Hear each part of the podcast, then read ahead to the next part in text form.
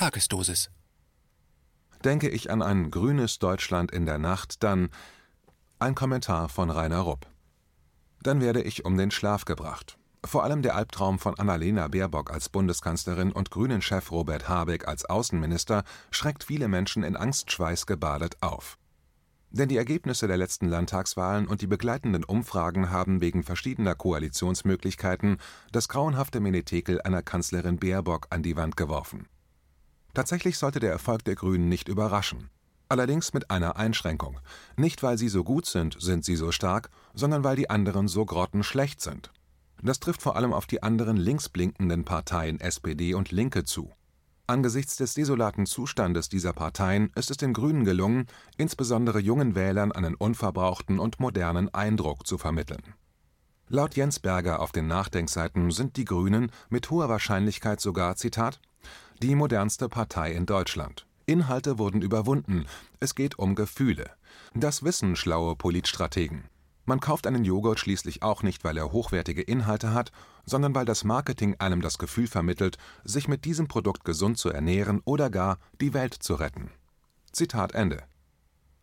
In der Tat, politisch modern heißt heutzutage vorzugsweise Tugendhaftigkeit nach außen zu signalisieren und moralischer zu sein als alle anderen. Natürlich stehen dabei die eigenen grünen Moralvorstellungen unangefochten an oberster Stelle, und sie werden den Anhängern mit sektenähnlichen Methoden als Gesetze mit universeller Gültigkeit verkauft. Das wiederum erklärt die Arroganz, mit der die grünen OberlehrerInnen ihre eigenen Positionen vertreten. Das erklärt auch die aus Sektiererkreisen bekannte erhöhte grüne Intoleranz gegenüber Andersdenkenden diese Intoleranz wird zum Beispiel besonders deutlich in der Frage zum angeblich vom Menschen gemachten Klimawandel und den damit begründeten grünen Verbotsorgien. Damit soll das Klima, das sich seit Jahrhunderttausenden auch ganz ohne menschliches Zutun in einem stetigen Wandel befindet, gerettet werden. Auch bei der Rechtfertigung angeblich humanitärer NATO-Kriege und gewaltsamer Regimewechsel springt die grüne Intoleranz ins Auge Ebenso bei der grünen Refugees Welcome-Doktrin zur unbegrenzten Aufnahme von Flüchtlingen, vor allem aus Ländern, deren Lebensgrundlage vom Wertewesten zuvor durch humanitäre Kriege oder gewaltsame Regimewechsel zerstört worden ist. Umso erstaunlicher ist die überschwängliche Unterstützung, welche die grüne Kanzlerkandidatin Baerbock nicht nur in vielen öffentlich-rechtlichen Medien, sondern auch in Printmedien von der Blöd-Zeitung über taz bis zur Süddeutschen erhält auch in den sozialen Netzwerken überträfen sich derzeit selbsterklärte „ irgendwie Linke “mit Lobeshymnen auf Baerbock, schreibt der bereits zitierte Jens Berger an anderer Stelle und fragt verwundert nach dem Grund. Tatsächlich gibt es in Deutschland wohl wenig Politiker, gleich welchen Geschlechts, die auf den Feldern der Außen und Sicherheitspolitik derart aggressiv und anmaßend unterwegs sind wie Frau Annalena Baerbock. Das letzte Mal, als die Freude über einen grünen Kanzlerkandidaten so groß war, hieß der Auserwählte Joschka Fischer es endete mit Hartz IV, Rentenkürzungen, völkerrechtswidrigen Angriffskriegen und humanitären Bomben auf die Zivilbevölkerung in Belgrad. Zitat: Offenbar haben das viele schon vergessen. Zitat Ende, so Jens Berger. Die wahre Natur der als Pazifisten maskierten olivgrünen Kriegstreiber hat sich gerade wieder in der Forderung von Habeck nach mehr modernen deutschen Waffen für die fanatisierten antirussischen Kampfgruppen in der Ukraine gezeigt aus welchen Gründen auch immer, Fakt ist, solange es gegen Russland geht, kooperieren sie auch mit Faschisten und Islamisten. Damit die Öffentlichkeit das nicht bemerkt, werden falsche Fährten gelegt oder der ukrainische Faschismus wird heruntergespielt oder unsichtbar gemacht, nach dem Motto: In der Ukraine gibt es keine Faschisten. Wenn es gegen Russland und Präsident Putin geht, gibt es für die Grünen kein Halten. Offenbar wollen sie sogar ihre US-Kriegstreiberkollegen in Gestalt der neokonservativen Republikaner und der liberalen Falken übertreffen. Angeführt von Habeck war am Montag dieser Woche eine grüne Delegation in die Ukraine gereist. In Kiew hatte man sich mit dem Staatspräsidenten Zelensky getroffen. Der hatte im März dieses Jahres eine militärische Mobilisierung zur Rückeroberung der Krim und der antifaschistischen abtrünnigen Provinzen Donetsk und Lugansk in der russisch sprechenden Ostukraine befohlen nur die rasche Konzentration und Kampfbereitschaft massiver und hochmobiler russischer Divisionen von über 100.000 Soldaten an der Südwestgrenze Russlands schreckte die ukrainischen Abenteurer vor einem weiteren Blutbad in der Ostukraine ab. Die Frontlinie, die im Donbass die Ukraine von den abtrünnigen Provinzen trennt, hat der grüne Habeck auf ukrainischer Seite besucht Dabei muss er auf Tuchfühlung mit den hauptsächlich dort eingesetzten rechtsradikalen und faschistischen Einheiten wie Asow gehabt haben. Deren täglicher Zeitvertreib besteht darin, die Bevölkerung in den Dörfern auf der gegenüberliegenden Seite mit gelegentlichen Schüssen und Granatfeuer zu terrorisieren. Und ausgerechnet von dort sendet der selbsterklärte Pazifist Habeck die Forderung an die Bundesregierung in Berlin, das bisher in Deutschland geltende Waffenexportverbot in Konfliktregionen in den Papierkorb zu werfen und stattdessen der Ukraine moderne, tödliche Waffen zu liefern, natürlich nur zur Selbstverteidigung. Eine Wunschliste für solche angeblichen Defensivwaffen aus Deutschland haben die ukrainischen Abenteurer bereits präsentiert. Darauf findet man unter anderem auch unbemannte Mini-U-Boote der Typen Sea Cat und Sea Fox. Damit können defensiv zwar Minen beseitigt, aber offensiv auch Sabotageakte und Kommandounternehmen durchgeführt werden.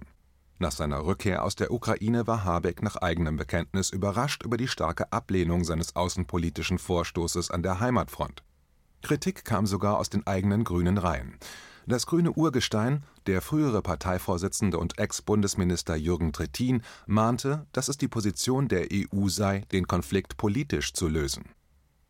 Zugleich sollte hier darauf hingewiesen werden, dass das die Außenminister der G7-Staaten in der Abschlusserklärung ihres Treffens am 5. Mai zur Ukraine betont haben. Zitat wir unterstreichen unsere fortgesetzte Unterstützung für die Bemühungen Frankreichs und Deutschlands im Rahmen des Normandie-Prozesses, die vollständige Umsetzung der Minsker Vereinbarungen als diplomatischen Weg für eine politische Lösung des Konflikts und für einen dauerhaften Frieden zu gewährleisten.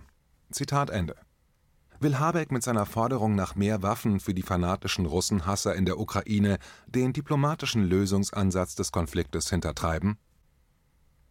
Auch die selbsterklärte große Völkerrechtlerin Baerbock konnte es nicht verkneifen, Habeck zurechtzurücken. Ursprünglich schien sie allerdings nicht zu wissen, worum es geht, wie die SZ berichtet. Zitat auf die Frage der Moderatorin Sandra Maischberger zu Habecks ursprünglicher Forderung nach Waffenlieferungen erklärte die designierte grünen Kanzlerkandidatin Baerbock zunächst, hat er so nicht gesagt. Dann führte sie aus, Habeck habe eine Unterstützung der OSZE-Mission in der Ukraine verlangt und dies am Mittwochmorgen im Deutschlandfunk auch präzisiert. Robert Habeck hat heute Morgen ja genau klargestellt, dass es nicht um Defensivwaffen geht, sondern, wie wir auch schon vor kurzem deutlich gemacht haben, um Munitionsräumung, um die Bergung von verwundeten Personen, Zivilisten mit gepanzerten Fahrzeugen und auch um die Frage der Unterstützung der OSZE-Mission. Zitat Ende. Erst später bekräftigte Annalena, dass das grüne Parteiprogramm Waffenlieferungen in Kriegsgebiete ablehnt. Aber was im Wahlprogramm steht, kann natürlich schnell geändert werden, wenn die Grünen erstmal wieder an der Macht sind. Im Programm, das Joschka Fischer an die Macht gebracht hatte, hatte auch nichts von einer grünen Beteiligung am völkerrechtswidrigen NATO-Angriffskrieg gegen Jugoslawien gestanden. Allerdings hatte Frau Baerbock sicherlich recht, als sie in einem denkwürdigen NDR-Interview gemeinsam mit Robert Habeck am 23. November 2020 ihren Zuschauern erklärte, dass ihr Parteifreund Robert mehr von Schweinezucht, Hühnern und Kühemelken versteht als von Außenpolitik. Dazu sei sie als Völkerrechtlerin doch weitaus besser profiliert der absolut sehenswerte Ausschnitt aus dem NDR-Interview von Annalenas Selbstüberhöhung und Habecks Demütigung, der übrigens dreinblickt wie ein dummes Schaf, das alles über sich ergehen lässt, ist im Schriftartikel verlinkt. Allerdings sieht es ganz danach aus, dass Frau Baerbock die Koketterie mit ihrem akademischen Titel einer Völkerrechtlerin jetzt auf die Füße fällt. Immer mehr Experten, die zu einem qualifizierten Urteil über die rechtmäßige Führung von akademischen Titeln befähigt sind, werfen der Annalena Etikettenschwindel vor. In Hamburg hatte sie Politische Wissenschaft auf Diplom mit Nebenfach Öffentliches Recht, Europarecht studiert und mit einer Zwischenprüfung, also ohne Diplom oder Bachelor, abgeschlossen. Einer der beiden Abschlüsse ist normalerweise die Voraussetzung für die Aufnahme an der Londoner Hochschule LSE zum Masterstudium Dafür aber fehlten Baerbock die formalen Zugangsvoraussetzungen. Irgendwie ist es Frau Baerbock dennoch gelungen, nichts Genaues weiß man nicht, zum einjährigen LSI-Masterstudium in London zugelassen zu werden. Die Studiengebühren dafür betrugen 12.000 britische Pfund. Deutschen Rechtsexperten zufolge ist ihr LSI-Abschluss mit Master of Law (LLM) nicht mit einem deutschen Jurastudium bzw. mit der Bezeichnung Völkerrechtlerin vereinbar Ausführliches über die Einschätzung juristischer Experten zu Baerbocks akademischem Etikettenschwindel gibt es im Schriftartikel verlinkt. Wie auch immer, an der Londoner LSI Kaderschmiede des Neoliberalismus hat Frau Baerbock ganz bestimmt nicht viel über geltendes Völkerrecht und die von der UNO-Charta gebotene Friedenspflicht zwischen Nationen gelernt. Vielmehr fügte sie sich passgenau in die aggressive Front der neokonservativen und liberalen US-Kriegstreiber ein welch Geisteskind Frau Baerbock tatsächlich ist und wie sie ihr geschichtliches Unwissen und ihre Dummheit wie eine Trophäe stolz vor sich herträgt, wird aus einem Video ersichtlich, das sie Anfang Mai dieses Jahres bei einem Online-Treffen zeigt, das von der US-amerikanischen Denkfabrik Atlantic Council veranstaltet wurde. Es lohnt sich, den Teil der Rede Baerbocks zu analysieren, indem sie ihre Motivation für den Einsatz für ein friedliches Europa darstellt und die in dem verlinkten YouTube-Video zu hören ist Sie spricht Englisch mit starkem Akzent und die nachfolgende Übersetzung ihrer Rede hat sie selbst formuliert. Zitat ich komme aus einer Region um Berlin. Sie wird Brandenburg genannt. Das war Ostdeutschland. Sie hat eine direkte Grenze über den Fluss Oder zu Polen.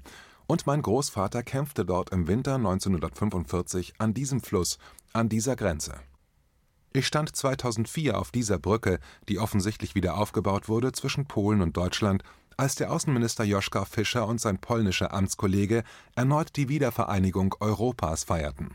Das war wirklich der Moment, als ich dachte, wow, wir stehen nicht nur auf den Schultern von Joschka Fischer, sondern auch auf denen unserer Großeltern, die es möglich machten, dass Länder, die Feinde waren, erneut nicht nur in Frieden, sondern auch in Freundschaft zusammen sind. Dies ist der Platz, wo ich stehe in meinem Kampf für ein Europa, das in Freundschaft und einen gemeinsamen, integrierten Markt lebt. Zitat Ende. In ihrer Rede bezieht sich Baerbock auf die Grenze zwischen den Städten Frankfurt-Oder und Słubice, Polen. Die Rote Armee hatte dort am 16. April 1945 den Angriff auf Frankfurt-Oder begonnen. Das war der Beginn der Schlacht um die Seelower Höhen. Und ihr zum Redebeginn erwähnter Großvater hat demnach an dieser Brücke gegen die anstürmenden, bösen Russen gekämpft Demnach muss Baerbock 2004, als sie an dieser Brücke stand, gedacht haben: Wow, bei der Wiedervereinigung Europas stehe ich nicht nur auf den Schultern von Joschka Fischer, sondern auch auf den Schultern meines Wehrmacht-Opas im Kampf gegen die russischen Invasoren. Das scheint in einem Satz zusammengefasst das politische Geschichtsverständnis der grünen Völkerrechtlerin wiederzugeben. Eine detaillierte Fehleranalyse ihrer kurzen Rede findet man bei RT Deutsch im Schriftartikel verlinkt Insgesamt hat der bereits eingangs zitierte Jens Berger die Person Baerbock treffend charakterisiert, wenn er sie wie folgt beschreibt: Zitat auf dem politischen Feld der Außen und Sicherheitspolitik ist Baerbock eine neue kalte Kriegerin, wie es sie in der politischen Landschaft Deutschlands selten gibt. Ein paar Beispiele Erst kürzlich bekannte Baerbock in einem Interview mit dem ZDF, Deutschland brauche Zitat „ dringend eine klare außenpolitische Haltung gegenüber dem russischen Regime Zitat Ende, und forderte abermals schärfere Sanktionen gegen das „ System Putin “. Baerbock fordert schon lange einen sofortigen Baustopp der Pipeline Nord Stream 2. Vor allem die Begründung hat es in sich. Die Pipeline laufe, so Baerbock, Zitat, den geostrategischen Interessen der EU Zitat Ende zuwider Zitat, destabilisiere die Ukraine Zitat Ende und Zitat, konterkariere den klaren Russlandkurs auf EU-Ebene. Zitat Ende. Victoria Fuck the EU Newland wäre stolz auf die grüne Kandidatin. Baerbock tritt klar für höhere Ausgaben für Rüstung und Bundeswehr ein und befürwortet zusätzliche Auslandseinsätze. Zitat: Wir dürfen uns nicht wegducken, Zitat Ende, so Baerbocks sicherheitspolitisches Mantra. Zitat: Wenn der Westen Ländern wie China, Russland oder der Türkei nicht das Feld überlassen will, Zitat Ende, müsse Zitat Europa seine Friedensrolle in der Welt ernster nehmen. Zitat Ende. Dem neuen US-Präsidenten Biden will Baerbock dann auch Zitat ein ambitioniertes Angebot für eine erneute transatlantische Agenda unterbreiten. Zitat Ende das sind genau die bellizistischen Töne, mit denen die Grünen sich bereits seit langem von ihrer früheren Friedenspolitik verabschiedet haben. Die grüne Pfarrerstochter Göring-Eckardt war wenigstens ehrlich. Als sie für Bundeswehreinsätze notfalls auch ohne UN-Mandat plädierte, argumentierte sie: Zitat, Wir waren noch nie eine pazifistische Partei. Zitat Ende. Ob Etikettenschwindel mit akademischem Grad oder Fake-Pazifismus, bei den Grünen ist Doppelmoral und Scheinheiligkeit Teil ihrer politischen DNA. Das neue Online-Magazin Der Pionier hat Freitag letzter Woche dazu einige schöne Beispiele gebracht. So hatte die Kanzlerkandidatin Baerbock doch glatt vergessen, der Bundestagsverwaltung ihre Sondereinkünfte in Höhe von 25.220 Euro zu melden. Das ist allerdings ein entschuldbares Versehen, denn auf den Kontoauszügen können auch grüne Spitzenpolitiker solch kleine Beträge leicht übersehen. Viel interessanter ist, woher und warum ein Teil dieser Beträge gezahlt wurde bei den Sondereinkünften, die der Bundestagsverwaltung gemeldet werden müssen, geht es um Gelder, die Frau Baerbock zusätzlich zu den Diäten als Bundestagsabgeordnete und zusätzlich als Parteichefin aus dem Personaletat der Grünen erhalten hat. Die Summe wurde jetzt nachgemeldet und setzt sich wie folgt zusammen: 2018 erhielt sie 6.788,60 Euro, die als Weihnachtsgeld deklariert waren nach dem erfolgreichen Europawahlkampf 2019 9.295,97 Euro gezahlt worden, zum Teil als Erfolgsprämie. Im Folgejahr 2020 gab es 7.635,71 Euro als Weihnachtsgeld und eine Corona-Sonderzahlung von 1.500 Euro. Hier horcht man auf. Frau Baerbock hat sich von der Partei Geldprämien für errungene Wahlerfolge auszahlen lassen Erfolge, die die Partei hauptsächlich ihrem Fußvolk zu verdanken hat. Soweit bekannt gibt es so etwas bei den anderen Parteien nicht. Auch der ehemalige Bundesvorsitzende der Partei, Cem Özdemir, hat bei der Meldung von Sondereinkünften unter Vergesslichkeit gelitten. Als es eng wurde, hat er Sonderzahlungen aus den Jahren 2014 bis 2017 in Höhe von insgesamt 20.580,11 Euro bei der Bundestagsverwaltung nachgemeldet bei diesen Geldern handelte es sich den Angaben zufolge um Weihnachtsgeld der Partei an Özdemir, die Partei gibt's den ihren im Schlaf. Diese Fälle der Grünen sind allerdings keine Korruptionsfälle und lassen sich auch von den Geldsummen her nicht mit den neuen, jüngst aufgedeckten Fällen von CDU, CSU und SPD-Mitgliedern des Bundestags vergleichen. Aber ein Geschmäckle bleibt, vor allem wenn die Grünen an andere höchste moralische Ansprüche anlegen. Da darf man sich nicht wundern, wenn andere zweimal hinsehen, wenn man ihnen Inlandsflüge verbieten, den Fleischkonsum und Energieverbrauch verteuern und das Schnellfahren auf den Autobahnen abgewöhnen will. Franz Untersteller, bis vor wenigen Wochen noch grüner Umweltminister in Baden-Württemberg, fiel so seiner eigenen Doppelmoral zum Opfer. Während seiner Amtszeit setzte er sich als Befürworter eines generellen Tempolimits von 130 Kilometern pro Stunde in Pose. Doch hinterm eigenen Steuer entpuppte er sich als Raser. Im November vergangenen Jahres wurde er mit 177 auf dem Tacho von der Polizei erwischt. Erlaubt waren nur 120 Kilometer pro Stunde. Untersteller rechtfertigte sich mit dem denkwürdigen Satz: Zitat, Ich hatte es eilig. Zitat Ende. Auch bei den Flugreisen leben die Grünen im Widerspruch zu ihren eigenen Ansprüchen zur Halbzeit der laufenden Legislaturperiode, das war im August 2019, fand die Bild-Zeitung heraus, dass ausgerechnet Abgeordnete der Grünen die Vielflieger unter den Parlamentariern waren. Zwischen Herbst 2017 und Ende 2018 lagen die Einzelreisen der Grünen pro Person im Schnitt fast 60 Prozent über dem Durchschnitt aller anderen Fraktionen aber zum Ende dieser Tagesdosis gibt es auch noch eine gute Nachricht. Laut der INSA-Sonntagsumfrage vom 25. Mai zur Bundestagswahl ist die Zustimmung zur CDU/CSU auf 26 Prozent gestiegen und die der Grünen auf 22 Prozent gefallen. Damit ist die Gefahr einer Baerbock-Kanzlerin zwar noch nicht gänzlich gebannt und mehr muss zur Aufklärung getan werden, aber die Entwicklung geht in die richtige Richtung KenFM ist crowdfinanziert und unabhängig. Leiste deinen Beitrag zu freier Presse und unterstütze unsere Arbeit finanziell. Wenn du zukünftig keine Beiträge verpassen willst, abonniere den KenFM Newsletter und installiere dir die KenFM App für iPhone und Android. Weitere Informationen auf kenfm.de/support. Hallo Community. In diesem Video möchten wir euch das Thema Bitcoin ans Herz legen. Wir werden euch erklären, was Bitcoins sind, wie man damit bezahlen kann und welche Bedeutung diese Währung für KenFM hat. Viele von euch haben sicher schon von Bitcoin gehört oder nutzen es sogar privat. Wie ihr KenFM mit Bitcoins unterstützen könnt und warum das für uns aktuell sehr wichtig ist, verraten wir euch jetzt. Das ist ein Bitcoin. In Wirklichkeit existiert so ein Bitcoin aber gar nicht. Es gibt ihn nur virtuell im Internet als digitale Währung in einem digitalen Konto. Bitcoin ist eine sogenannte Kryptowährung, die bekannteste weltweit. Man kann damit via Computer oder Smartphone einkaufen, spenden oder sich gegenseitig Bitcoins zuschicken. Bitcoins kann man wie Währungen oder Edelmetalle zum aktuellen Wechselkurs kaufen, verkaufen oder von Freunden zugeschickt bekommen. Einzige Voraussetzung ein E-Wallet, zu Deutsch eine elektronische Geldbörse. Das ist ein Account oder Konto, über das man Bitcoins empfangen oder versenden kann. Wie ihr wisst, nutzen auch wir bei KenFM schon seit ein paar Jahren Bitcoin, damit wir im Notfall auch finanziell unabhängig bleiben können, zum Beispiel von Banken, die uns nicht mehr mögen. Da viele Banken mit unserer Berichterstattung nicht einverstanden sind und nicht im Zusammenhang mit KenFM genannt werden möchten, kam es in den letzten Monaten so weit, dass uns gar keine Bank mehr mag.